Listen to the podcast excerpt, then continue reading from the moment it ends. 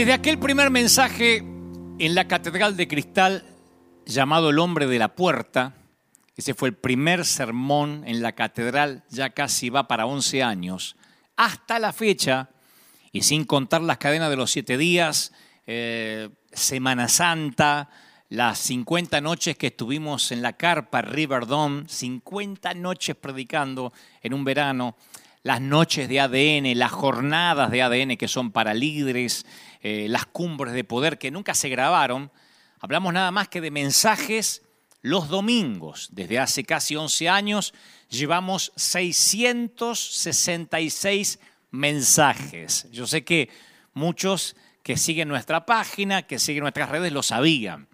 Aunque algunos piensan que el número en sí mismo acarrea alguna maldición, que deben ser los mismos cristianos, digo, que le temen al virus y nos proponían saltar el número, ¿no?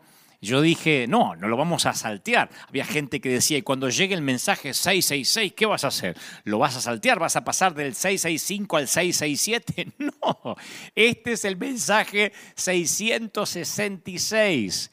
Y yo justamente quiero aprovechar este número tan singular que asusta a propios y extraños para hablar de los milagros que estamos necesitando en esta temporada. Mira hasta qué punto llega el miedo que me dijeron si yo iba a predicar el mensaje 666 o si iba a saltarlo. Mira hasta qué punto hay temor. Yo no lo podía creer. Me decían, pero lo vas a predicar y sí, es un número más.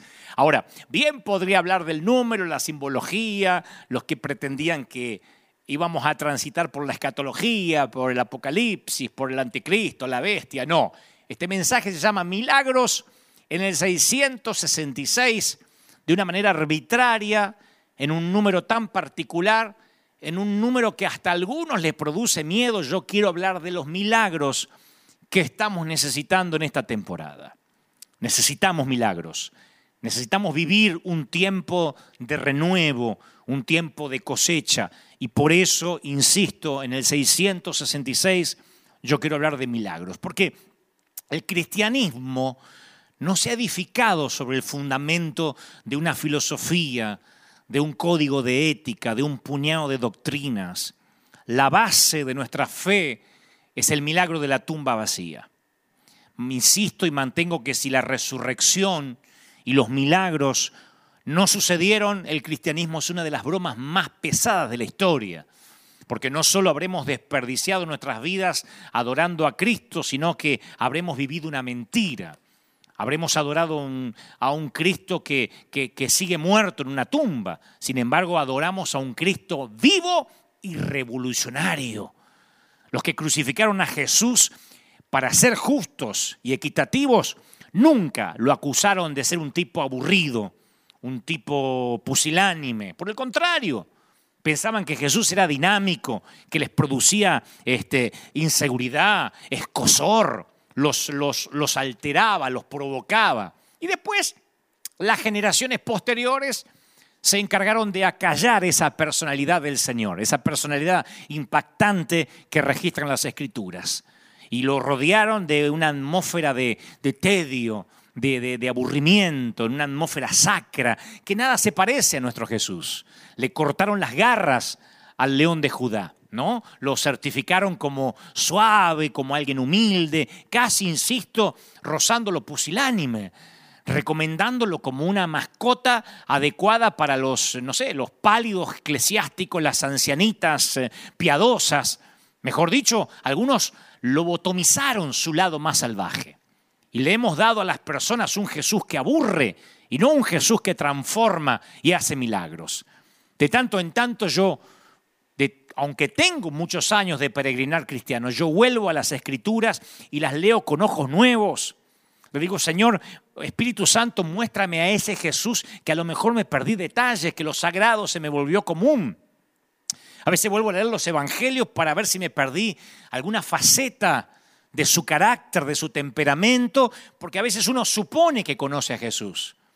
Y cuando leo las escrituras, insisto, con ojos nuevos, leo los evangelios, me doy cuenta que el león de Judá todavía sigue rugiendo, que no se ha callado, que hasta Apocalipsis sigue rugiendo y después que terminan las escrituras sigue siendo ese Cristo que predicamos, revolucionario, vivo. Pero parece que como que a medida que pasan los años o corren los siglos o pasan las décadas, hasta se inventaron un Jesús prudente que evita los líos, que evita los conflictos. Yo me doy cuenta cuando me escriben. Cuando me dicen esto no haría Jesús, Jesús no se metería en lío, Jesús sería prudente, cuando en realidad tienen una imagen que les vendió Hollywood, o lo que es peor, una imagen que les vendió su propio líder. Me, me sorprende de que algunos tienen una visión de un Jesús oxigenado, un Jesús distinto al que registran los evangelios. Lo sé porque me lo dicen. Jesús no contestaría así, Jesús no provocaría, Jesús no ofendería, Jesús se llevaría bien con todos. Es obvio que no conocen al Jesús de la Biblia. Y no porque era un grosero, ¿eh? pero sí era alguien que estaba vivo, que provocaba, que sabía cuál era su misión. Me fascina la respuesta de Jesús que está como semi escondida en la Biblia, digo, no es de las más predicadas. Ahora cuando se las comparta van a ver que no es de las que más utilizamos los evangelistas o los pastores. La Biblia narra, narra que llegaron unos fariseos y le dijeron a Jesús, huye, vete porque el rey Herodes Antipas quiere matarte. Así que termina lo que estás haciendo, arma la mochila y vete. Y Jesús le dijo, vayan y díganle a esa zorra que hoy y mañana voy a estar expulsando demonios y, cuando, y curando a los enfermos. Y cuando termine al tercer día, ahí me voy a ir. La historia está en Lucas 13:31. Porque alguno dice, ¿eso dijo el Señor? Sí. Y uno puede buscar distintas traducciones. En alguna dice que le dijo zorro, en otras dice que le dijo zorra. Lucas 13:31. Herodes Antipas dice que te tienes que ir. Y Jesús, lejos de ser prudente, dijo, yo voy a terminar de eh, liberar a los endemoniados, sanar a los enfermos y me voy a ir cuando termine. Y la palabra que usa zorra en griego es alopex, que se refiere figurativamente a una persona astuta y posiblemente insignificante. O sea que en la mentalidad hebrea se le decía zorro, zorra un usurpador, alguien sin linaje, alguien tonto, simple. De hecho, el profeta Ezequiel presentó a los profetas falsos en su momento como zorras. Ezequiel 13:4 eh, dice, como zorras en los desiertos fueron tus profetas, oh Israel. Hablando de los, obviamente, de los eh, eh, falsos profetas, de los que no venían de parte de Dios. Y así Jesús se refirió a quien quería controlar su manera de llevar adelante el ministerio. Y esa valentía, esa temeridad, esa intrepidez de Jesús. La veo a través de todas las escrituras o de todos los evangelios. Y, la mayor ilustración, yo decía esta semana, cuando lo volví a leer con ojos nuevos, digo, la mayor ilustración, la máxima ilustración de Jesús que lo pinta de cuerpo entero es la derrota sobrenatural hacia los demonios o con los demonios llamados legión. ¿Se acuerdan del hombre que estaba poseído por demonios? Que se llamaba legión. Legión eran las divisiones militares de los romanos. Legión eran unos 6.000 soldados del imperio. Y este, este tipo tenía 6.000 demonios adentro. No podían restringirlo con cadenas porque las rompía. Tenía la fuerza de 6.000 demonios. Yo he visto endemoniados. Y he visto la fuerza sobrenatural que suelen tener. No me consta que alguna vez yo haya estado ante un endemoniado que tenía una legión dentro. Pero imagino lo que habrá sido esto. Legión vivía entre las tumbas. Había perdido completamente sus facultades mentales. Era el azote de la región. Y Legión lo ve al Señor desde la distancia y comienza a correr hacia Él. Y ahí es donde quiero que pulses el botón de pausa. Porque la Biblia no dice cuál fue la, la reacción de los discípulos. Pero yo apuesto que estaban listos para salir corriendo. Y Jesús nos inmutó, se quedó ahí. Absolutamente valiente, temerario, sin miedo ante el mal. Y es exactamente allí donde se encuentran los milagros del otro lado del miedo. Los milagros siempre ocurren del otro lado del miedo. No de esta vereda del miedo, del otro lado. Por eso el Señor domingo tras domingo nos viene hablando acerca del temor. Y voy a las escrituras y veo que en una lucha de seis mil demonios contra uno, eso no impidió que Jesús retara a Satanás. Y en términos pugilísticos fue un knockout técnico. El endemoniado, ¡plin!, cayó de rodillas ante la primera campana. Ahí, derrotado. Ese es Jesús. Jesús derrotó a esa legión de demonios enviándolo a un hato de cerdos que se ahogaron en el mar de Galilea. Por eso me encanta cuando Jesús define el objetivo del amor. Dice, el amor, entre otras cosas, el amor perfecto echa fuera el temor. Porque el amor lo que te hace es pararte firme en tu fe. El amor hacia Dios hace que te pares firme ante una legión de demonios, ante una legión de virus, ante una legión de pandemias. No importa cuáles son tus circunstancias.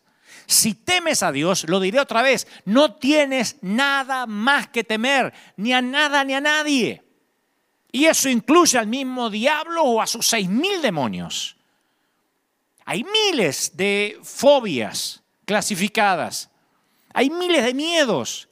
Pero solo nacemos con dos que eh, se presumen que pueden ser congénitos. El miedo a caerse, que es la sensación que todo bebé tiene, de irse al vacío y el miedo a los ruidos fuertes. Todos los demás son miedos aprendidos. Eso significa que si son miedos que hemos aprendido o mal aprendido, los podemos desaprender. Y la clave para desaprender los miedos está en la revelación del amor de Dios. Cuando uno tiene la revelación del amor de Dios, cuando uno conoce, tuvo un encuentro con Él, se fuman los miedos, de verdad te digo. Se fuma el miedo al fracaso, el miedo a lo que opinen los demás. Yo no podría haber llegado hasta donde Dios me trajo en su providencia divina con miedo a lo que opinen los demás. A mí no me importa lo que digan los demás. Y los que me siguen hace años saben que de verdad no me importa. Ni los aplausos, ni la crítica. De nadie, ni de los colegas, ni de la gente. Solo me interesa lo que Dios opine de mí. Perdí el miedo al qué dirán. No me importa. De verdad, no me importa el qué dirán. Hace años me resbala todo piel de rinoceronte. Mucho menos voy a tener miedo a una enfermedad, a un virus. Si sigues creciendo en el amor de Dios, lo único que te queda, lo único que te queda es el temor a Dios. Por eso el domingo pasado y el anterior Dios nos vino hablando de tener temor a Dios para no tenerle más miedo a nada. La voluntad de Dios y servir al Señor y estar alistado en su ministerio no es una póliza de seguros. Nos vamos a enfrentar con legiones, nos vamos a enfrentar con dificultades. Aquellos que algún día corrieron a un altar o en la intimidad de su habitación hicieron el pacto de servir al Señor, bueno, sepan que se metieron en un plan atrevido, audaz, valiente, temerario. ¿Mm? No tenemos la, el llamado, la comisión de sostener el fuerte prudentemente hasta que vuelva Jesús. Ser prudente con los que nos quieren controlar. No, el Señor nos dijo que nosotros tenemos la misión, que Él murió por nosotros porque tenemos la misión de ser peligrosos, temerarios, audaces. De eso tenemos que estar hechos los líderes. El Señor murió para que retemos a las legiones, al diablo, y vivamos una atmósfera de milagros.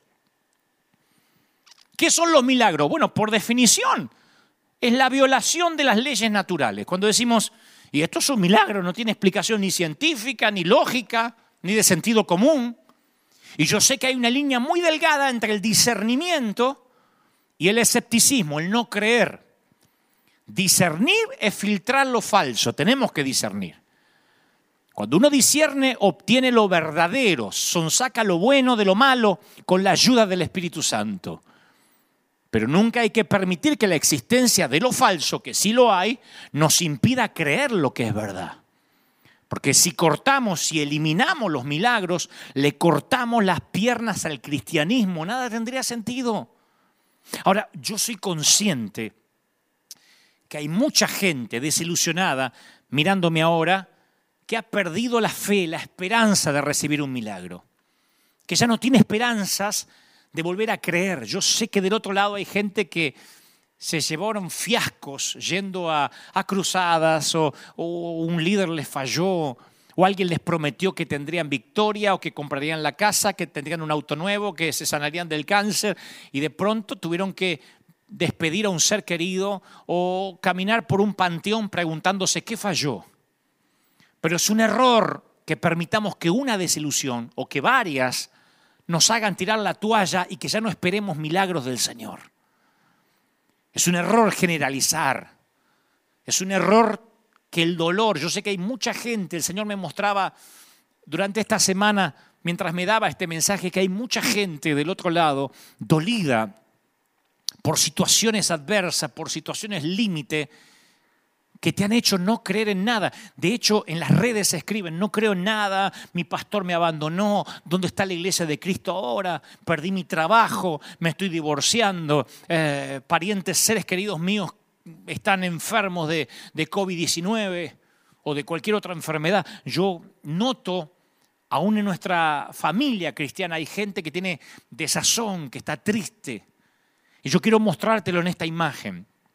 En 1911, un psicólogo suizo estaba tratando a una paciente que no tenía memoria a corto plazo. Es una suerte de Alzheimer progresivo, pero es gente que tiene esta patología, que se va olvidando lo más inmediato recuerda cosas a lo mejor muy nítidas de la niñez, pero se va olvidando lo inmediato. Y este doctor, este galeno, al inicio de cada encuentro, se saludaba con la, dama con un apretón de manos. Entonces un día el director dijo, voy a hacer una prueba, el director del instituto, ¿no? Este, el médico dijo, voy a hacer una prueba. Cuando la paciente extendió la mano para saludarlo, él se escondió un alfiler en la suya y la pinchó. Entonces la mujer enseguida retiró la mano con dolor. Y minutos después ella ya no recordaba más el pinchazo. Pero a partir de ahí ya no lo saludaba más con un apretón de mano. O sea, no recordaba el pinchazo porque tenía ese, esa patología de olvidar lo inmediato, pero ya no lo saludaba más. No sabía bien por qué, pero sentía que no podía confiar de todo en ese hombre. Eso se llama el residuo del dolor, el efecto residual. El efecto residual del dolor le impedía extender la mano para saludarlo. Y eso es lo que a veces tenemos. Yo sé que hay personas que tienen un residuo del dolor. Piensan en la desilusión como un pinchazo y duele. Has creído, has orado, has confesado, repetiste el decreto de un pastor o una declaración de fe, dijiste me empodero y hoy estás diciendo, ¿qué me pasó? Y cuando la desilusión duele, son muchos los que dejan de extender la mano hacia Dios. La retiran. Hay gente que retira la mano cuando uno le dice, Dios quiere hacer milagros. Mm. Es que algunos se vacunaron contra el Evangelio porque se desilusionaron. Y hoy, aunque sea torpemente, este servidor, con la ayuda del Señor, quiere intentar que vuelvas a estirar la mano hacia el Señor, que vuelvas a confiar. Yo sentí que el Señor me dijo, Quiero que la gente vuelva a confiar en mí. Quiero que mis hijos confíen en mí. Yo voy a tratar de transmitirte lo que creo Dios puso en mi corazón. Solo puedo hablar a tu intelecto, pero con el Espíritu Santo siempre hacemos un equipo. Yo hablo a tu intelecto, a tu mente, y Él mientras va a llegar donde yo no puedo, que es tu alma, tu corazón, lo más profundo de tu ser. Quiero intentar de que ese residuo del dolor se vaya y que creas en los milagros, que este sermón 666 sea inolvidable, no por los dígitos, no por el número, sino porque contiene milagros. Porque hay un antes y un después a partir de oír esto. En el siglo I, los fariseos estaban tan concentrados en las leyes que no podían ver los milagros que sucedían justo frente a sus ojos se perdieron los milagros y se perdieron de ver al Mesías porque le cegaba su legalismo, le cegaba la ley, el celo por cuidar la disque sana doctrina. Pudieron haber sido los testigos oculares de ver a Jesús. Cualquiera de nosotros, si tuviera una máquina del tiempo, diría, yo voy a los tiempos de Jesús para conocerlo. Estos tipos estaban ahí y se perdían el milagro de conocer al Mesías caminando entre ellos. Dios hecho hombre caminando entre los humanos. Y esa ceguera es uno de los riesgos más grandes para la salud espiritual. Es cuando lo sagrado se vuelve común. Nuestra iglesia sabe eso de memoria. Cuando lo sagrado se vuelve común. Dios nos eh, ha cableado para que seamos hipersensibles a nuevos estímulos, a nuevas revelaciones, pero con el tiempo lo habitual nubla nuestra vista a todo lo nuevo que Dios hace. Por eso yo digo que lindo es volver a leer las escrituras con ojos nuevos, aunque tengas años de caminar con Él. Porque perdemos nuestra conciencia de lo milagroso y con ello perdemos nuestro asombro. Y cuando perdemos el asombro por el Señor, perdemos la reverencia por Él. Y cuando perdemos la reverencia, perdemos el temor por Dios. Y como dije en domingos anteriores, cuando perdemos el temor a Dios, le tenemos temor a todo, incluso a un simple virus. El tercer presidente de los Estados Unidos, Thomas Jefferson, inventó su propia versión de la Biblia. Hace poco lo estaba leyendo, no lo podía creer. Pero es verídico. Él creía en Jesús a su modo. Entonces se creó o se hizo hacer, editar, una Biblia especialmente para él, la Biblia Jefferson que existe hasta el día de la fecha. Creó una Biblia abreviada y eliminó todos los milagros, porque él respetaba a Jesús como alguien sabio, como un profeta, pero no creía que hizo milagros. Así que borró el nacimiento virginal, la resurrección y todo hecho sobrenatural que había entre ambos eh, sucesos. ¿Cuál fue el resultado? El de un evangelio castrado, un león de Judá sin garras, y creo que nosotros cometemos a veces el mismo error al crear un Dios a nuestra imagen. Y en lugar de vivir una vida con el parámetro sobrenatural que presentan las escrituras, seguimos una versión abreviada de la Biblia, sin poder. Cuando tú le restas los milagros, como lo hizo Thomas Jefferson, lo que queda es un Jesús sabio, un puñado de doctrinas, pero un Jesús débil. Hay gente que sigue las enseñanzas del Señor, sigue su ética, su doctrina, pero nunca experimentan sus milagros. Si se anuncia una pandemia, están aterrorizados, porque lo único que conocen es la doctrina, la sabiduría, pero no conocen al que caminó sobre las aguas. Y se convierten en personas, como dice un querido pastor amigo de Argentina, que en lugar de seguir a Jesús, siguen los consensos, la democracia, lo que dice la mayoría, y piensan que la voz del pueblo es la voz de Dios. En Juan 14, 12 tenemos una de las declaraciones más valientes de la Biblia, de las más poderosas. Salieron de la boca de nuestro Señor. El que cree en mí, las obras que yo hago, también Él las hará. Y aún las hará mayores Imagínense los que oyeron esas declaraciones que estaban viendo lo que Jesús hacía. Y él dice, todo esto lo van a hacer, pero mayor. Esto significa que te vas a ocupar del pobre, que vas a lavar pies, vas, vas a vivir milagros y vas a ofender a muchos fariseos también.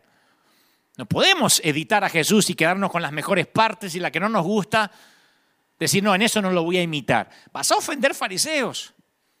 Y además vas a caminar en medio de lo milagroso. Y no serás solo como un testigo ocular, sino como un catalizador, un provocador, alguien que provoca el milagro. Serás parte de la resistencia en lugar de ser parte de un grupo de borregos asustados. Te pido que me creas cuando te digo que eres el milagro de alguien. Somos el milagro para los que están asustados. Yo mismo soy el catalizador de un milagro. Sé que hay gente que me ha dicho, eh, me ha atrevido a salir a dar de comer a la gente, me ha atrevido a creer, le perdí el miedo a la pandemia, le perdí miedo al coronavirus porque escuché tus mensajes. Ahora, no te equivoques, Dios es el único que puede hacer milagros. De modo que la gloria es toda para Él. Pero casi todos los milagros tienen un elemento, un factor humano. Hay que hacerlo natural antes de que Dios haga lo sobrenatural. Hay una parte que nos compete a nosotros. Y los que se esconden en las trincheras, esperando que el fuego pase, esperando que todo amaine, o teniendo miedo a los gobiernos que van en contra de lo que Dios ordena, o que quieren ordenar cómo debemos adorar a Dios. Yo te aseguro que esa gente se pierde en los milagros. Yo voy a hablarte rápido de tres milagros del Señor.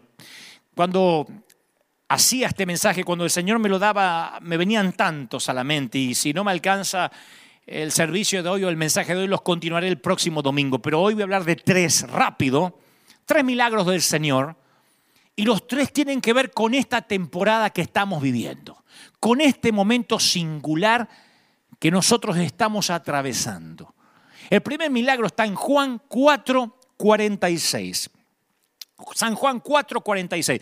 Vino pues Jesús otra vez a Caná de Galilea, donde había convertido el agua en vino.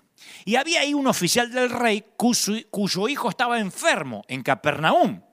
Y este, cuando oyó que Jesús había llegado de Judea a Galilea, se fue hacia él y le rogaba que descendiese y sanase a su hijo, porque el hijo estaba a punto de morir.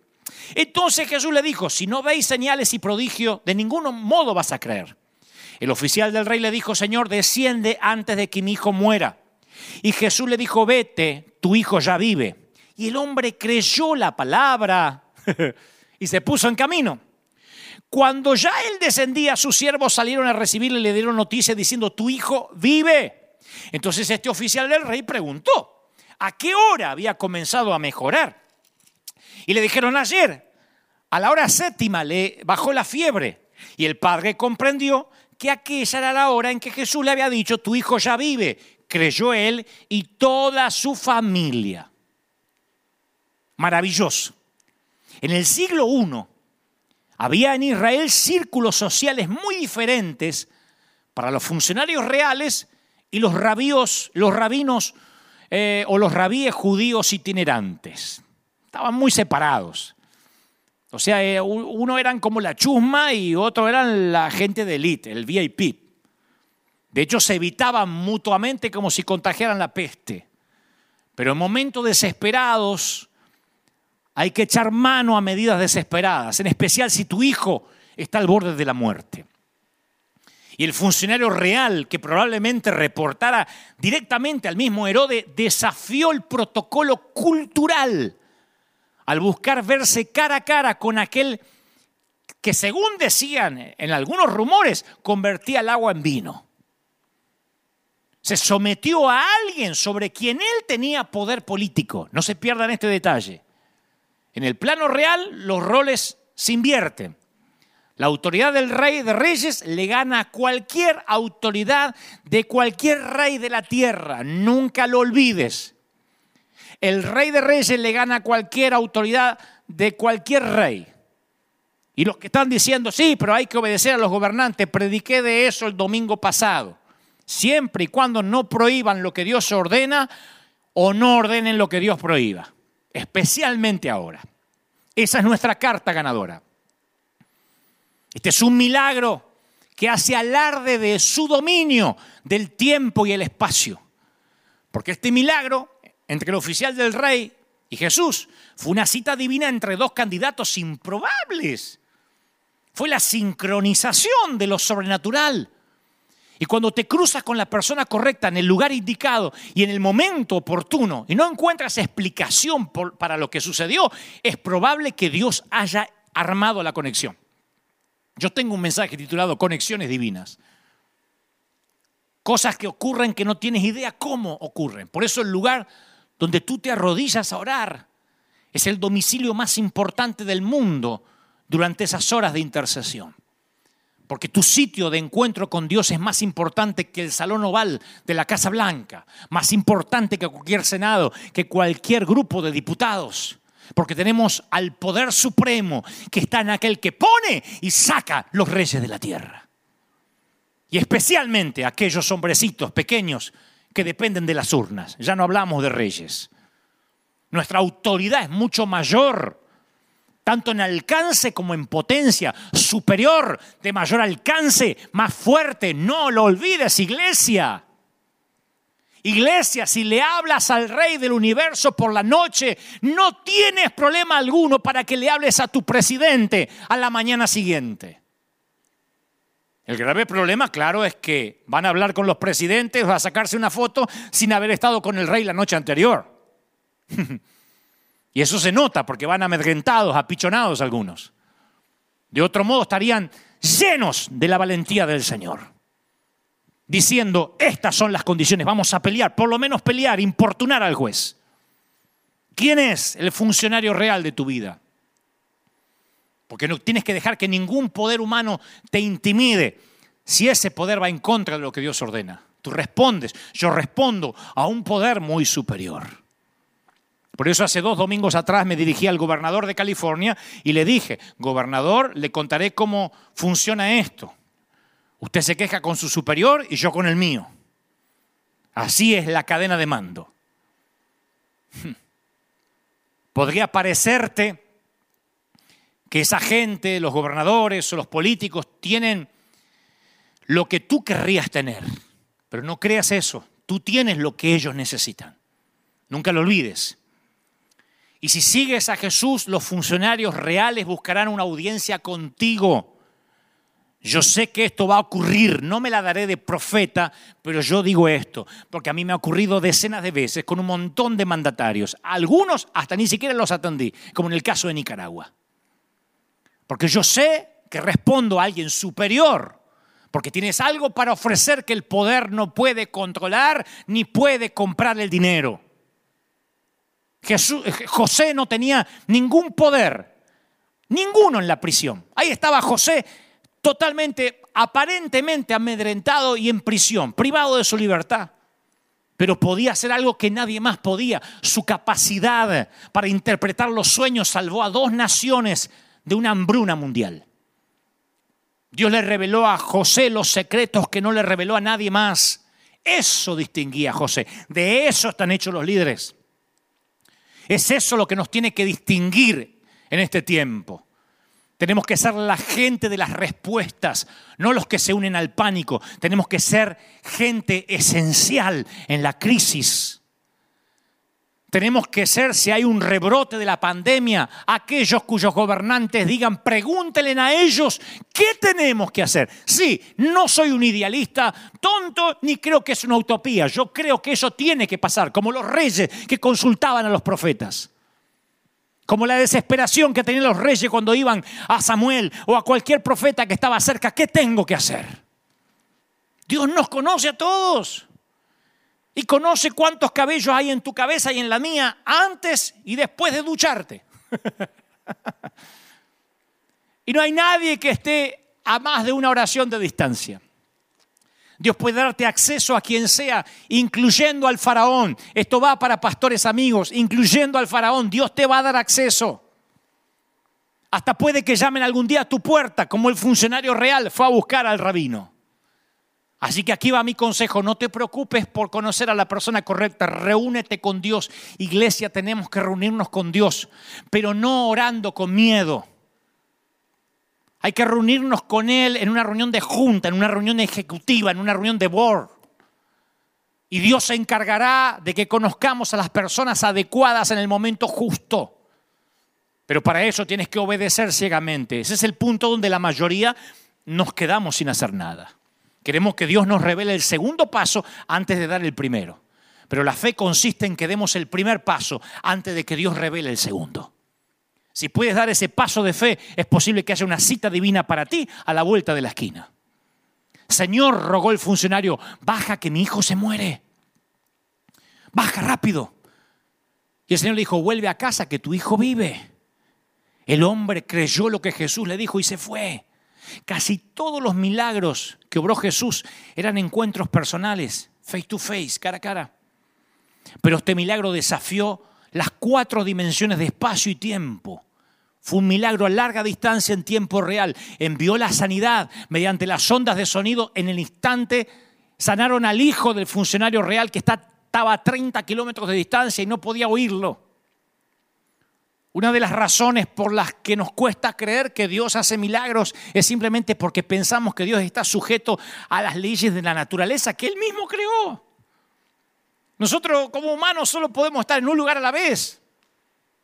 Así que nos cuesta imaginar la omnipresencia. Y todo para nosotros es finito. Así que nos cuesta imaginar la eternidad.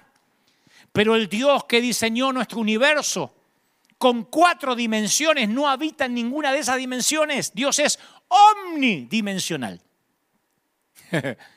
Cuando oramos, Esas ondas de sonido salen de nuestro mundo cuatridimensional. Y como una bala disparada al aire, nunca sabes cómo y a dónde llega esa oración y cuándo va a volver a entrar en la atmósfera. Tal vez sea respondida del otro lado del mundo antes que incluso termines de pronunciarla. Tal vez hagas una oración y ya venga la respuesta en camino, como le ocurrió a Daniel. O quizá como una cápsula del tiempo se desentierre la respuesta siglos después. Moisés oró para entrar en la tierra prometida y se murió sin pisarla y uno dirá, ¿y a dónde quedó esa oración? En el monte de la transfiguración, ahí está la respuesta de Moisés. Aparece junto a Elías al lado del Señor pisando la tierra prometida. Las oraciones no tienen fecha de vencimiento. Pero hay algo seguro. No solo no tienen fecha de vencimiento, sino que Dios oye las oraciones. Parece algo infantil, pero tengo que decirlo. Dios oye las oraciones. Hace algunos años yo estaba orando en la intimidad de casa. Necesitábamos finanzas para variar. Necesitábamos comenzar con un programa de televisión, con un proyecto y no sabía quién llamar. Así que cuando uno no sabe quién llamar, a veces es bueno porque uno se pone a hablar con quien tiene que hablar. Me reuní, me reuní en una mesa de junta con mi padre. Fui a hablar con mi superior. Le dije, Señor, si tú quieres que haga esto, necesitas enviar los recursos. En ese mismo instante, Dios le habla a una persona que no me conocía, un tal Rob Owen. Él en ese momento estaba orando en un lugar llamado Burundi. ¿Tú sabes dónde queda Burundi? Nadie sabe dónde queda Burundi. Burundi se encuentra situado en el África Central, limitando con la República Democrática del Congo, con Ruanda al norte y con Tanzania al este y al sur. ¿Se acuerda el demonio de Tanzania de, de los dibujitos? Bueno, por ahí está Burundi. Y mientras que yo oro, Rob Owen está orando con un nativo de allá llamado Abba. Y mientras que está orando, el Espíritu Santo toma a Abba y le dice, Dante Gebel, Dante Gebel, Dante Gebel. Y Rob Owen empieza a buscarme. Tú no puedes fabricar un encuentro así. Países distintos, idiomas diferentes. Rob Owen no habla español. Yo hablo spanglish.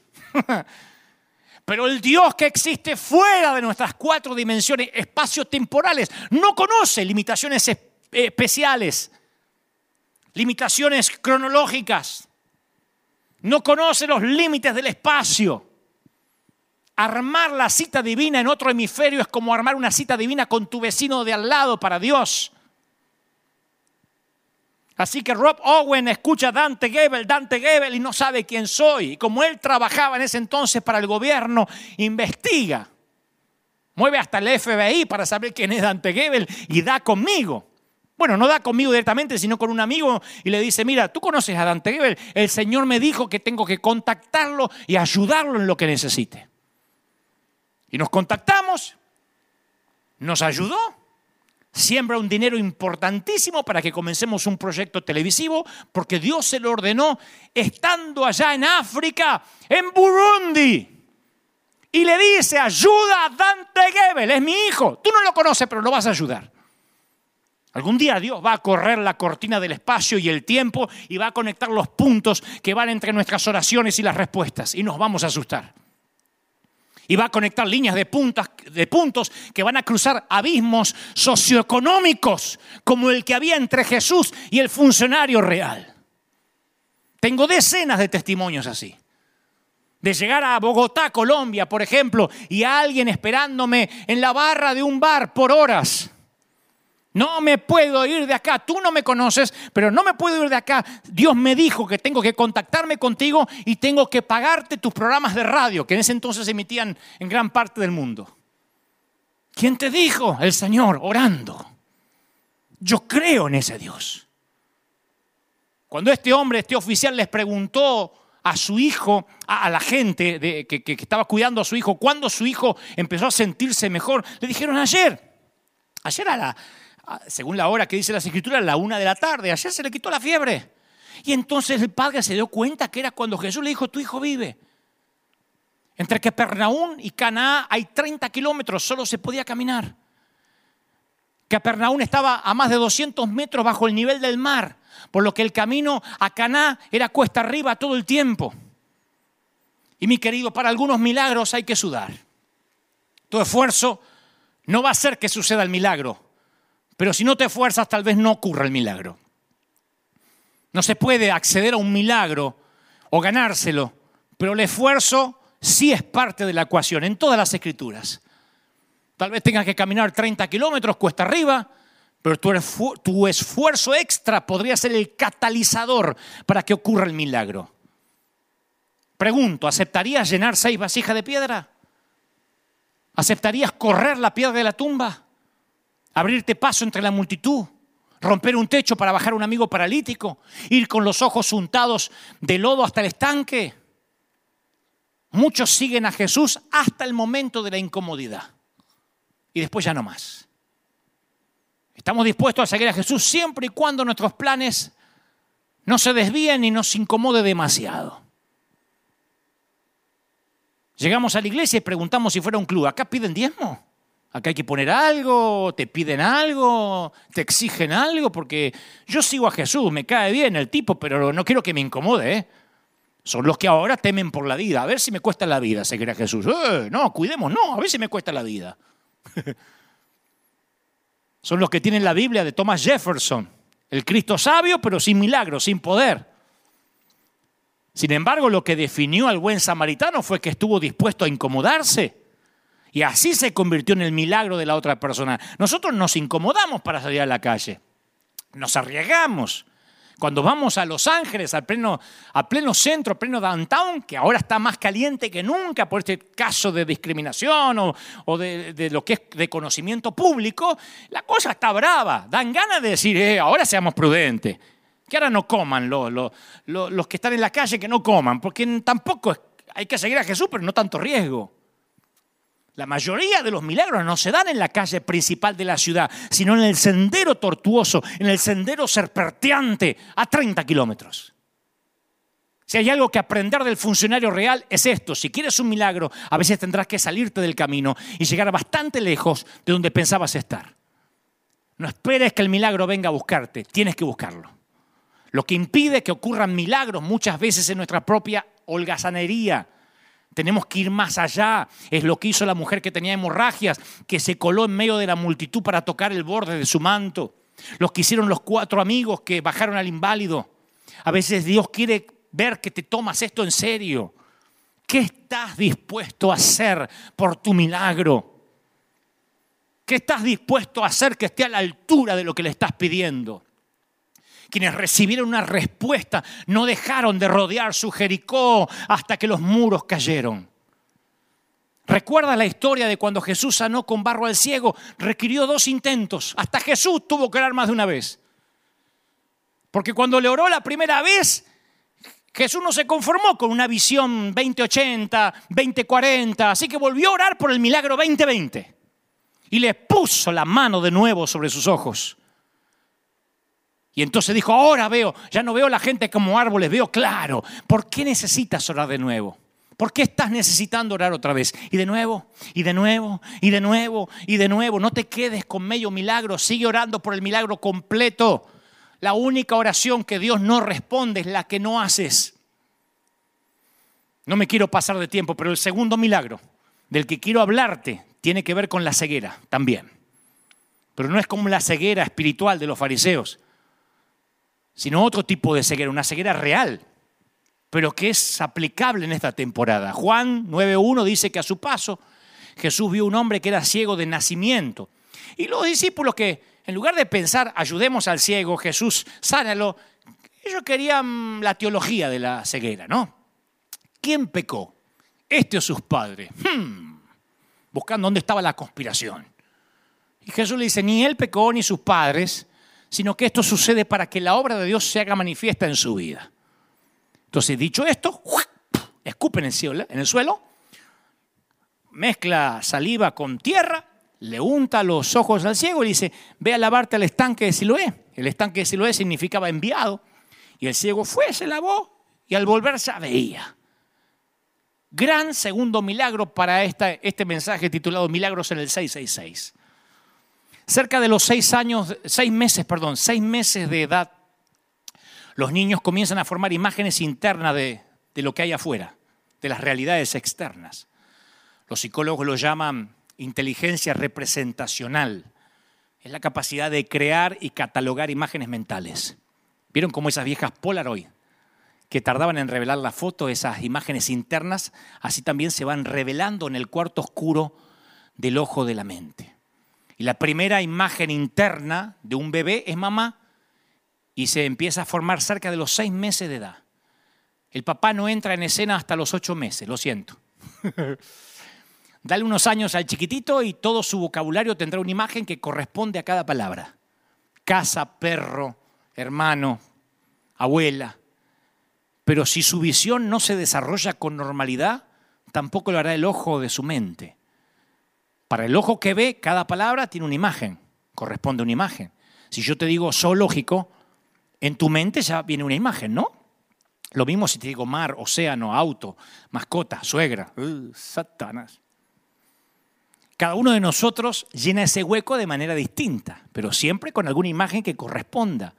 ¿Qué tiene que ver esto con el milagro de Jesús? Bueno, que el hombre que había nacido ciego tenía el mismo vocabulario que nosotros, pero no tenía imágenes. Su álbum de fotografías estaba vacío. Su existencia no tenía imágenes. No tenía la imagen de la cara de su mamá o de su papá. No sabían cómo lucía. Sus amigos habían descrito seguramente la, belleza del atardecer de Jerusalén, pero él no podía imaginarlos porque no los había visto jamás. Ni siquiera nunca se había visto al espejo, por lo que no tenía una imagen propia, no sabía cómo era él. Imagina que cierra los ojos y nunca más puedes abrirlos de vuelta tu mundo queda a oscuras. Pero en el cuarto oscuro de tu mente sigues revelando imágenes que viste antes. Ahora, si tus ojos jamás se hubiesen abierto, tu mente solo dibujaría páginas en blanco. Ese es el único mundo que este hombre había conocido porque nació ciego. Y escuchen bien, al que tengo oídos, oídos que oiga. Pienso que algo así vamos a experimentar en el cielo.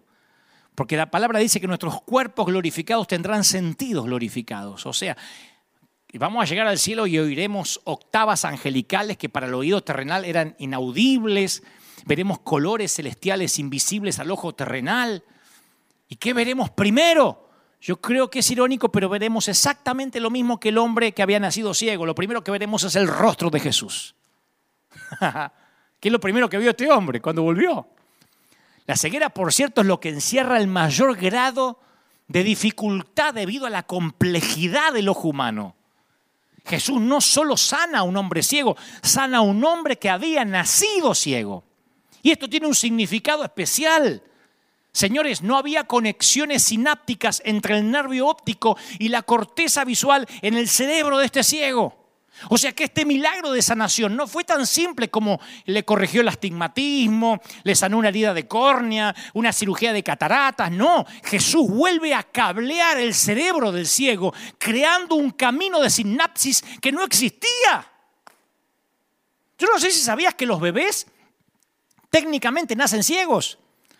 Por eso las caras que a veces le hacemos a los bebés, ¿qué pasó? ¿Eh, ¿Qué pasó? Menos mal que no las ven. porque se, quedarían traumados si pudieran verlas. Cuando un bebé nace, su visión es de 20-200. No pueden enfocar la vista en nada que esté a más de unos 30 centímetros. Por eso el tacto es tan importante en esas etapas, ¿no? Y en esa etapa del desarrollo se forma una sinapsis entre la corteza visual y el nervio óptico, un cableado. Pero ahora volvamos al hombre ciego. Los eh, oftalmólogos diagnosticaron que su condición era irreversible. la ventana de su oportunidad de ver se había cerrado. Yo no sé si sentiste alguna vez que perdiste tu oportunidad, que tu ventana de oportunidad se te terminó. Yo sé que hay gente acá que, que no puede ver el milagro porque no tiene un cableado para verlo. Quizás ya no llevas más la cuenta de la cantidad de especialistas que viste o de los tratamientos a los que te sometiste, como la mujer que sufría de hemorragias que llegó a Jesús. O quizás tu último matrimonio terminó en divorcio, fue un escándalo. Dijiste, ¿cómo me metí con esa loca, con aquel desgraciado? Y ahora siente que no puedes amar a alguien de nuevo, que ni hablar de confiar en, una, en otra persona, como la mujer samaritana que estaba junto al pozo, cinco maridos había tenido y ahora estaba viviendo una aventura. O tal vez tienes un estigma que te apartó de los amigos, de la familia. ¡Oh! me parece que tiene COVID-19. Estábamos repartiendo comida hace unas semanas atrás en los barrios y sale una vecina a gritar, acá no le dejen, acá no le dejen, está contaminado. No tiene que comer el hombre. No, no, no, no, no. Váyanse, váyanse. Tiene COVID, tiene corona, tiene corona. Porque al lado había uno que estaba contaminado. Ni siquiera había que dejarle comida en la puerta. Obviamente hicimos caso omiso, le dejamos comida. Quizás te pasa así como los leprosos que gritaban, ¡Inmundo! Para que nadie se les acerque. Y el Señor va y los toca. O te sientes sexualmente tan desastroso que ni siquiera sabes bien cómo es la sexualidad sana, ni cómo se siente, como la mujer atrapada en adulterio. No son teorías, no son hipótesis, son las personas las que Jesús sanó. Y yo no conozco tus circunstancias personales y específicas, pero sí sé que Dios puede crear un nuevo circuito sináptico o reparar uno existente. Es el Dios de las segundas oportunidades, de las terceras oportunidades, de las cuartas, de las milésimas. Nunca es demasiado tarde. Cuando Jesús se involucra, nunca digas nunca. Alguien tiene que decir amén. Maestro, para que este hombre haya nacido ciego, ¿quién pecó? ¿Él o sus padres? Suponían que se trataba de una maldición generacional, de un tema de pecado, andás a o la falta de fe. Y él dice, no, esto sucede para que Jesús, para que la obra de Dios se haga evidente en su vida. Cuando la vida no sale según lo planeado, buscamos a quién culpar. Es una tendencia que tiene su origen en el jardín del Edén, cuando Eva acuñó la frase, el diablo me hizo hacerlo, y Adán, la mujer que me diste. En el juego de las culpas nadie gana. No podemos vivir culpando a los chinos a los murciélagos. Es que los chinos, es que esto lo sabía la Organización Mundial de la Salud. Bueno, ya está. No podemos vivir culpando y no hacernos cargo de lo que nos compete a nosotros. Porque en este juego de echar las culpas es un juego que solo deja el amargo sabor de la lástima. Las circunstancias que a menudo le pedimos a Dios que cambie son justamente las circunstancias que Él muchas veces usa para cambiarnos. Esta pandemia nos está dando nuevas estrategias. A algunos les sacó a flote la cobardía y a otros les sacó a flote su valentía. Por eso es falso suponer que la voluntad de Dios es una póliza de seguros, es un plan peligroso, es un plan temerario. Fíjense en Hebreos 11. Dice la palabra, me faltaría hablar de Gedeón, de Barak, de, de, de, Sansón, de Jefté, de David, de Samuel que conquistaron reino, hicieron justicia, eh, cerraron bocas de leones, escaparon de filo de espada, sacaron fuerza de la flaqueza, se mostraron valientes en guerra. Hubo mujeres que por la resurrección recobraron a sus muertos. Y uno diría, wow, yo quiero pertenecer a ese ejército, pero ojalá terminar ahí. Porque dice, otro en cambio fueron muertos a golpes. para alcanzar una mejor resurrección no aceptaron que los pusieran en libertad. No aceptaron. Otros sufrieron la prueba de burlas, de azotes, de cadenas, de cárceles.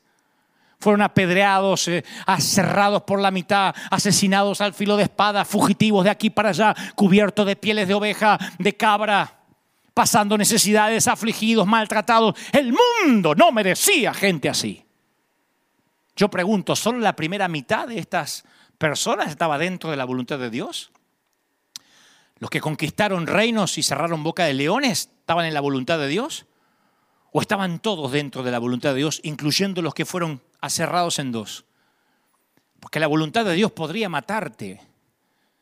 Pero si la gloria es para Dios, entonces el objetivo se cumplió.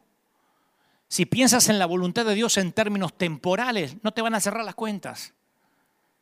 No te va a cerrar la pandemia, ni la cuarentena, ni ¿por qué se mueren pastores? No entiendo, no entiendo. ¿Y por qué era si era un hombre de Dios se murió? No te van a cerrar las cuentas. Tienes que agregar eternidad a la ecuación. ¿Por qué hay bebés que nacen enfermos? ¿Por qué hay gente buena que muere en accidentes? Yo conozco hombres de Dios que murieron en accidentes. Misioneros, que se le murieron los hijos. Amigos míos, que se le murieron los hijos ahogados por ir a misionar. Son preguntas imposibles de responder de este lado. Son preguntas que nos vamos a llevar a la eternidad, pero no puedes dejar que las preguntas que no podemos responder impidan en confiar en aquello que sabemos que es verdad.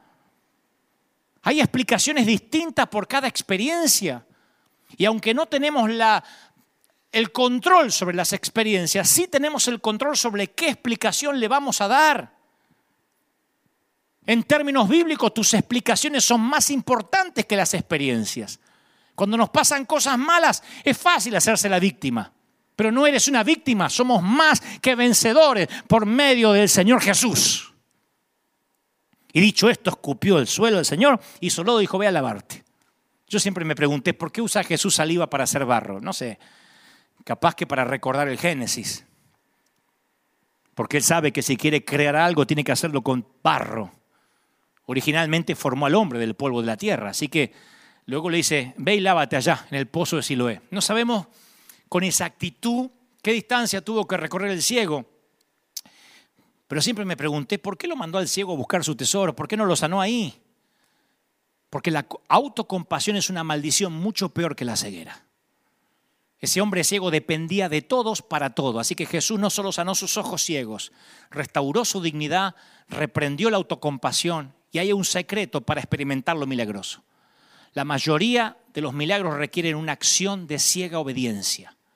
Un paso de obediencia para abrirte los ojos, un paso de obediencia para revertir la maldición, un paso de obediencia puede abrir un nuevo capítulo en tu vida. Alguien tiene que decir amén. Se me está yendo la hora, pero el último, el tercer milagro tiene que ver con una atrofia y también tiene que ver con esta temporada. No me puedo ir sin hablarte del tercer milagro. Juan dice, Juan 5.1 cuenta que, luego lo pueden buscar en sus hogares, que se celebraba una fiesta en los judíos, subió Jesús a Jerusalén y había junto al estanque de Betesda, había, que era un estanque rodeado de cinco pórticos, había muchos enfermos, cojos, paralíticos, y se encontraba un hombre inválido que llevaba 38 años allí. Jesús lo ve tirado en el suelo, le pregunta, ¿quieres ser sano? No se pierdan esto, ¿quieres ser sano? Porque todo tiene que ver con lo que venimos hablando. ¿Quieres ser sano? Señor, no tengo a nadie que me meta en el estanque mientras agita el agua, dice. Siempre se mete alguien antes. Vamos, recoge la camilla y anda, le dice el Señor. Y al instante el hombre queda sano. Y ese día era sábado. Jesús dijo, para Dios todo es posible. Lucas 1.37 la frase parece invertida, para Dios no hay nada imposible. Cada vez que la Biblia dice lo mismo en dos formas diferentes, la importancia es doble. La palabra imposible no pertenece al vocabulario nuestro y a los oídos de Dios suena insulto. Es la razón principal por la cual no estamos experimentando los milagros. Nuestra realidad a veces queda definida por suposiciones humanas, no por la revelación divina. Yo no sé si estás listo para la segunda opinión del gran médico. A lo mejor te dijeron, nunca más vas a volver a caminar, nunca más te vas a reponer de esto. 38 años este tipo sin caminar. Las escrituras no dicen cómo sucedió, si fue un defecto congénito, genético, accidente.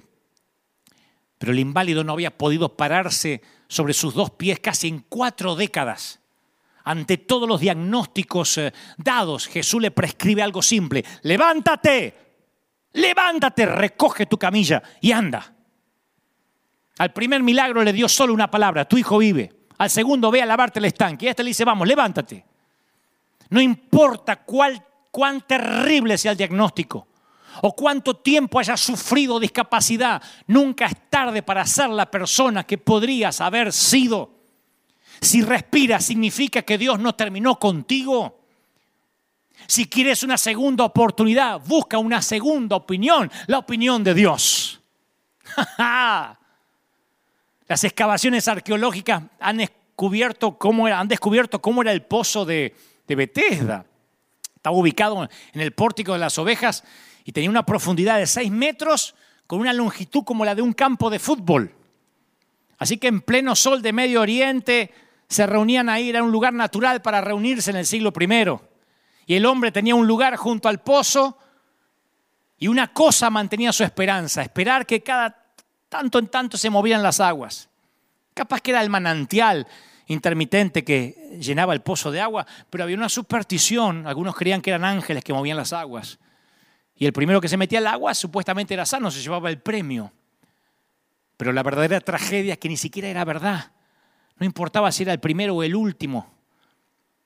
Yo sé que hay gente, todo el mundo conoce que hay gente que se pone el calzón de la suerte el día del partido, que juega el número de su cumpleaños en la lotería, que no quiere que haya un sermón 666 porque tiene miedo de endemoniarse. Todos tenemos pequeñas y torpes supersticiones. Pero lo que no sea 100% de confianza en lo milagroso y en el poder de Dios causa un cortocircuito en lo sobrenatural. Lo opuesto a creer no es la incredulidad, es la falsa creencia. La mayor discapacidad de este tipo era mental.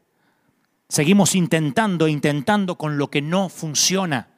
Mi querido, si quieres que Dios haga algo nuevo, no puedes seguir haciendo lo viejo. Si quieres experimentar lo milagroso, tienes que desaprender lo viejo. En algún momento dejamos de creer y empezamos a suponer. Y ese día dejan de ocurrir milagros. Si quieres experimentar lo milagroso, tendrás que dejar de suponer. El que cree que sabe algo, todavía no sabe como debería saber, dice Primera de Corintios. La mitad de la fe es aprender lo que no sabemos. La otra mitad es desaprender lo que creemos saber. La segunda mitad es más difícil que la primera. Por eso Jesús dijo tantas veces, oíste que fue dicho, mas yo digo. Estaba desinstalando los supuestos del Antiguo Testamento, trayendo nueva revelación. Jesús estaba haciendo reversa sobre las viejas reglas e instalando nuevas. ¿Quieres ser sano? en noviembre de 2004, un grupo de élite de investigadores médicos y doctores se reunió en una conferencia a puertas cerradas en la Universidad de Rockefeller de Nueva York. Y estaban las mentes más brillantes del mundo. Y llegaron a una conclusión. La mayoría de los problemas de salud no tienen su causa en factores que no podamos controlar. Llegaron a la conclusión que los estudios médicos identifican cuatro problemas que causan el 80% de los problemas de salud. Comer mucho, beber mucho, mucho estrés y poco ejercicio. Con algunos cambios menores podríamos resolver casi todos los problemas de salud, pero no queremos. La cirugía de bypass coronario, la angioplastia, es una solución temporaria, lo dicen los médicos. Si no hay cambio en los hábitos alimenticios, si no empieza a hacer ejercicio la persona, los beneficios duran poco. Y uno de los doctores dice, si miran a los pacientes que tienen bypass coronario, Dos años después, el 90% no cambió su estilo de vida. Cada uno de ellos quiere vivir, no quiere morir, pero no tanto como para cambiar. Nueve de cada diez personas prefieren morir antes que cambiar, aunque hayan tenido una operación a corazón abierto. Y Jesús lo sabía mucho antes que este estudio lo determinara. Preguntó, ¿quieres ser sano? No podemos ayudar a quien no quiere ayuda por mucho que la necesite.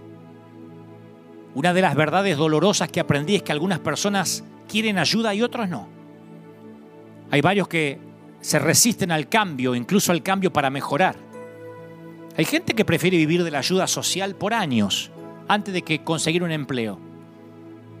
En estos días alguien me dijo, oh, a mí me conviene cobrar más el fondo que te da Trump, el desempleo, que trabajar. Así que ojalá que dure la pandemia.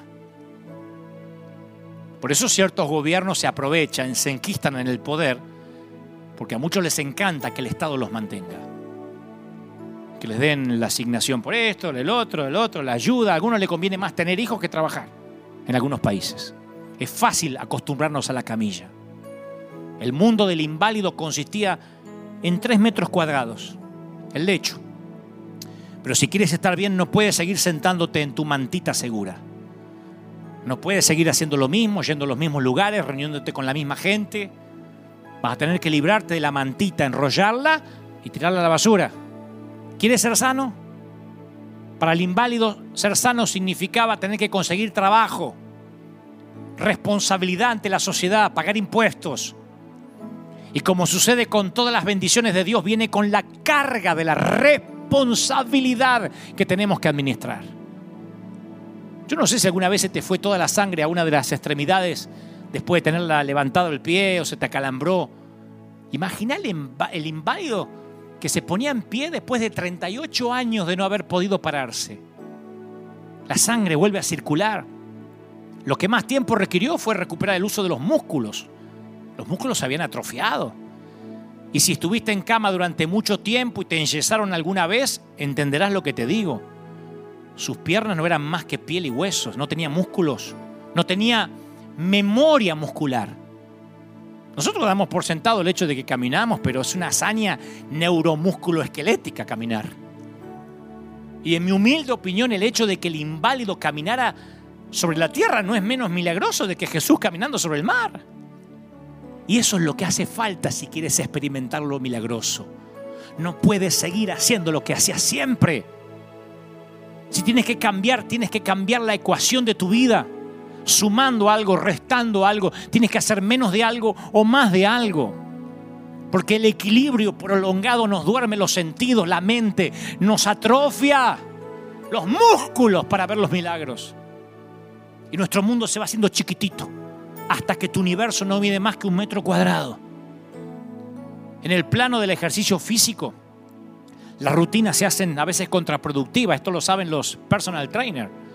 Si ejercitas los mismos músculos de la misma manera, los músculos se adaptan y dejan de crecer y disminuye el beneficio neto.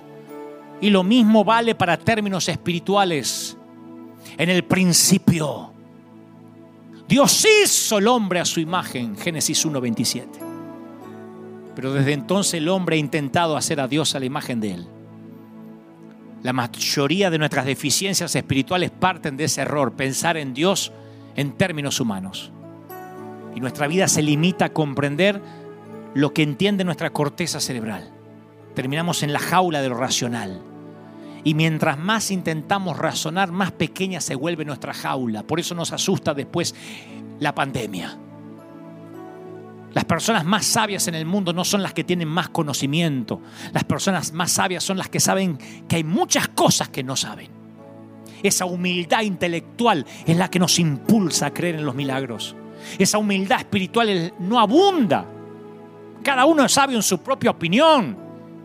El orgullo se siente ofendido cuando reta tu racionalidad. En cambio, la humildad lo recibe con agrado porque el anhelo de conocer más de Dios es más grande que la necesidad de estar en lo cierto. Yo no me avergüenzo de haber cambiado mis mensajes con los años. No puedo ser tan necio de mantener lo que pensaba hace una década. He aprendido más, he madurado más, he descubierto más.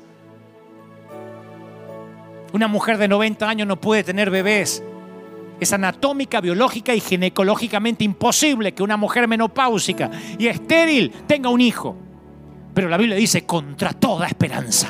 Abraham creyó y esperó y llegó a ser padre de naciones. La fe no es lógica, tampoco es ilógica, la fe es teológica. No ignora la realidad, le añade a Dios a la situación. Y me encanta que en este último milagro Jesús lo sana en un sábado. Toma tu lecho en un sábado. Los judíos no pueden agarrar nada, no pueden hacer nada, no pueden hacer nada los sábados. Jesús había podido haber sanado el, inválido el lunes.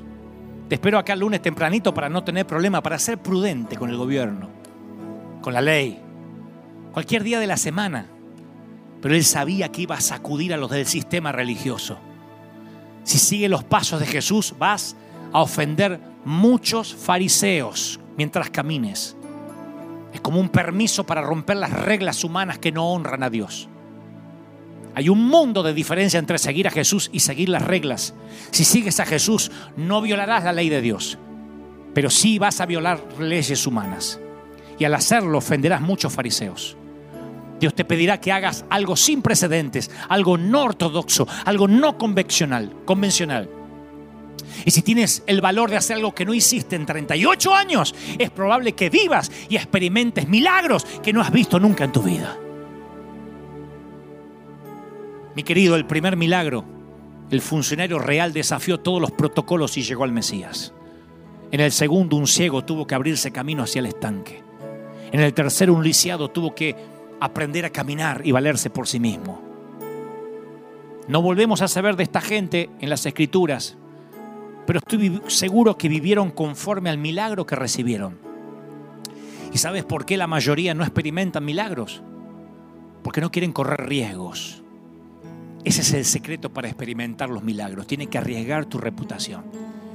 Y a veces tienes que jugarte tu credibilidad. leía que la iglesia de Bob Bagley, en África, se reunía bajo la sombra de un único árbol que le hacía de, de templo, bajo un árbol. Pero un día el hechicero local les maldijo el árbol y el árbol se, se marchitó, se les marchitó la iglesia, perdieron la sombra. Pero lo peor fue a desmérito de la autoridad del mensaje del pastor. Entonces el pastor convocó a todos en una reunión pública de oración y como Elías, que desafió a los profetas, él desafió a un duelo de oración. Literalmente ante todos le impuso las manos al árbol orando para que Dios resucitara el árbol que le servía de sombra. Dios no solo rompió la maldición, resucitó el árbol, sino que es el único árbol hasta la fecha que da fruto dos veces al año en lugar de una sola vez. Es un árbol que no podría dar dos veces al año frutos. Lo han venido a ver científicos, este, eh, estudiosos de, la, de, de, de estos árboles. Lo han venido a ver gente de distintas partes del mundo. No pueden creerlo. Doble cosecha, doble bendición, doble milagro. Si no pides el milagro, nunca sabrás qué podría haber hecho Dios. Dios no va a responder ninguna de las oraciones que no ores. Así que si no recibe la respuesta, no se trata de un fracaso, porque la respuesta depende de Dios. La oración es la forma en que le ponemos la pelota en, la cancha de Dios. La única forma de fracasar es no orando. Cuando activas en fe.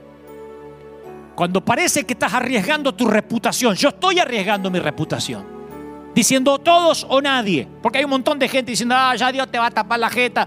Sí, yo creo en los milagros.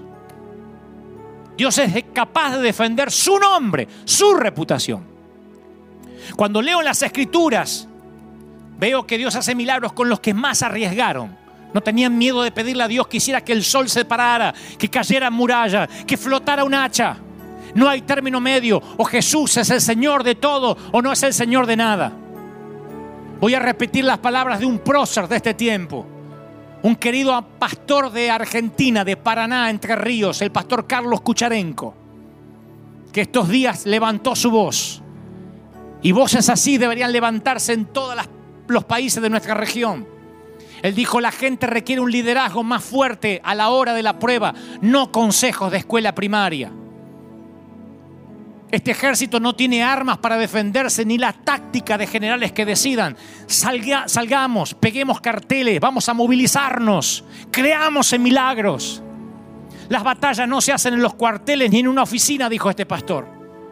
Si las minorías consiguen sus derechos es porque protestan, porque se muestran, no se esconden. Provoquemos el milagro, seamos la resistencia. La iglesia, nosotros sí somos esenciales y lo fuimos mucho antes de los que nos dicen representar. Importunemos al juez, queremos ser sanos, queremos ver. En la época de Gedeón, donde todos se creían débiles y cobardes, Dios encontró un hombre, solo uno.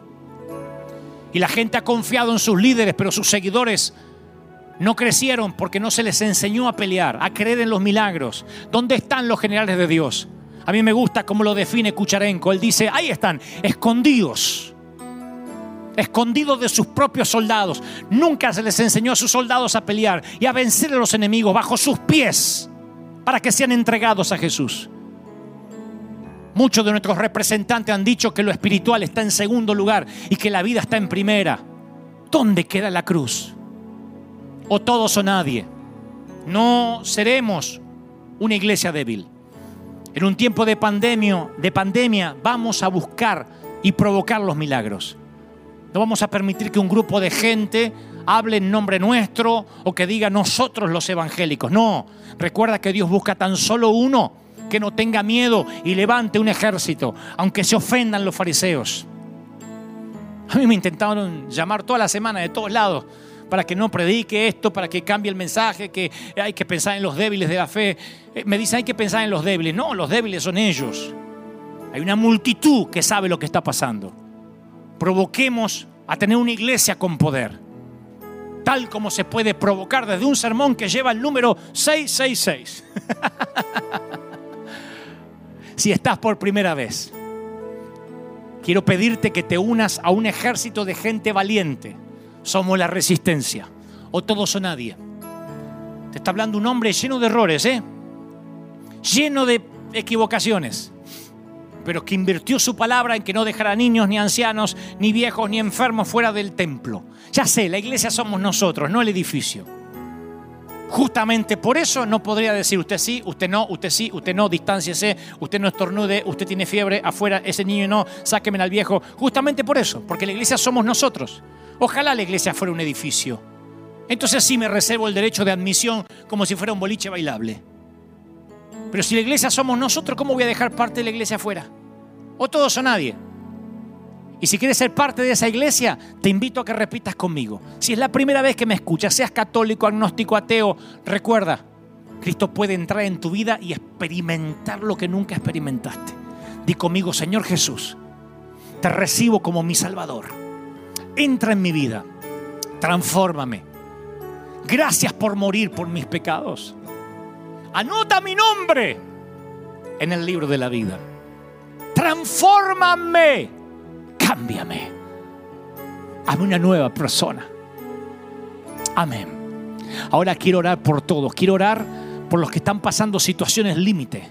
Quiero orar por los que necesitan un milagro ahora. No importa, no sé si tu problema es la ceguera, tu problema es la parálisis, tu problema es un hijo que se está muriendo, pero en los tres milagros esta gente tuvo que hacer algo. Tal vez tengas que caminar, tal vez tengas que subir cuesta arriba, o irte a un estanque a lavarte los ojos, o tomar tu lecho y empezar a caminar, pero tienes que hacer algo. Y si haces algo, me dice el Señor, Dios te va a bendecir. Iglesia, levántense en toda América Latina. Yo sé que algunos pueden salir, otros no, pero algunos pueden pegar carteles, otros empiecen a orar ya. Pidan una audiencia con quien tengan que pedirla. Dios va a conectarte como conectó al oficial del rey con el Señor. Dios va a conectarte. Y cuando vayas, no vayas apichonado. No vayas diciendo, ¿qué quiere que hagamos, señor intendente? Dile en el nombre del Señor, deja libre la iglesia. Porque las plagas seguirán mientras la iglesia no esté libre. Cuando hablo de libertad, no hablo de abrir edificios. No hablo de abrir cultos. Estoy hablando de que nadie restringe la adoración. Nadie restrinja quién puede adorar y quién no. Quién puede congregarse y quién no. Reclamemos derechos, importunemos al juez. Que toda América Latina, que todo Estados Unidos diga, son miles el faraón sabe que los israelitas son miles.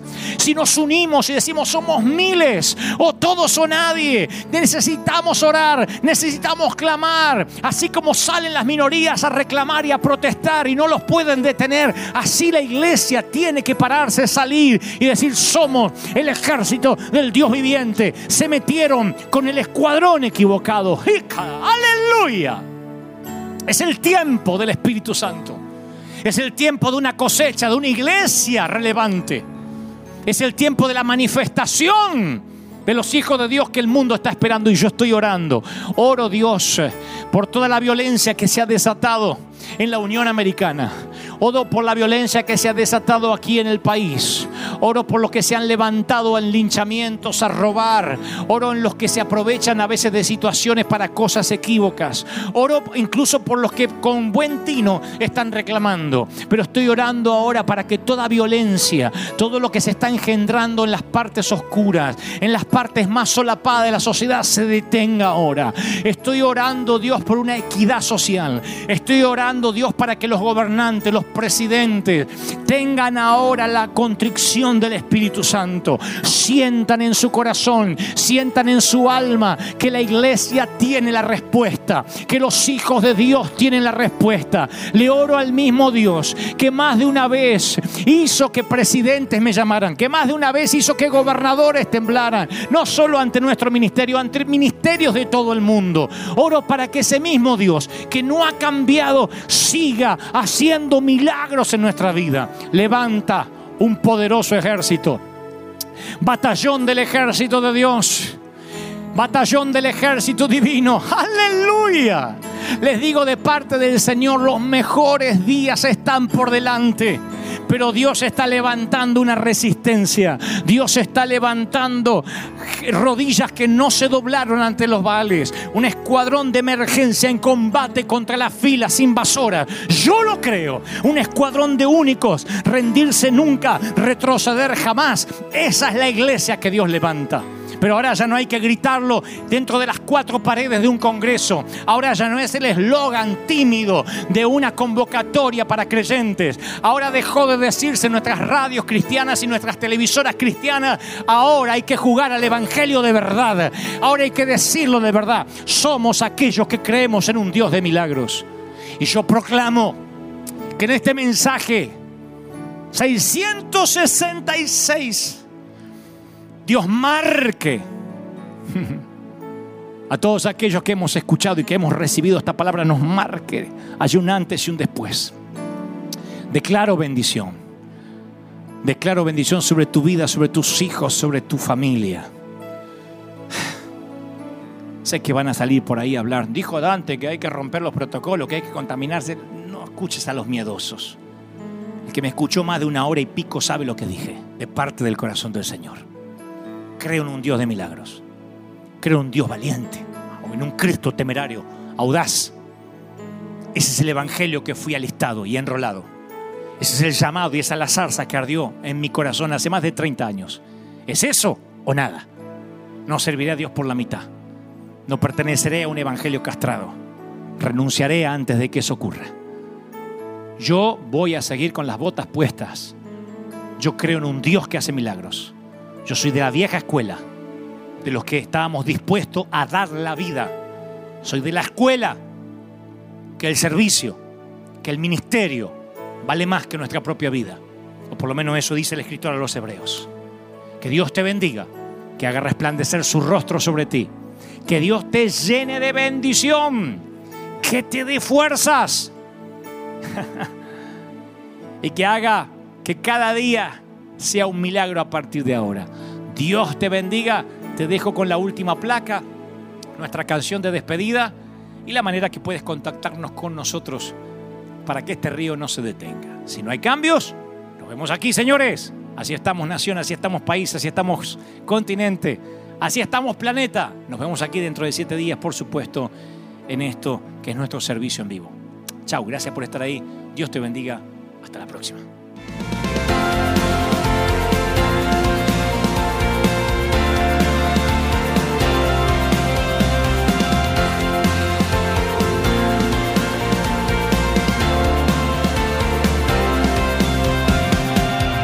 Apareciste una noche de soledad, abandonado y perdido te reconocí. Tu voz diciéndome no temas, yo estoy aquí. El Padre me envió por ti y me curaste las heridas, me sanaste mi Jesús. Todas mis cargas las dejaste allí en la cruz. Algo tan grande no lo puedo comprender. Oigo tu dulce voz diciéndome una y otra vez.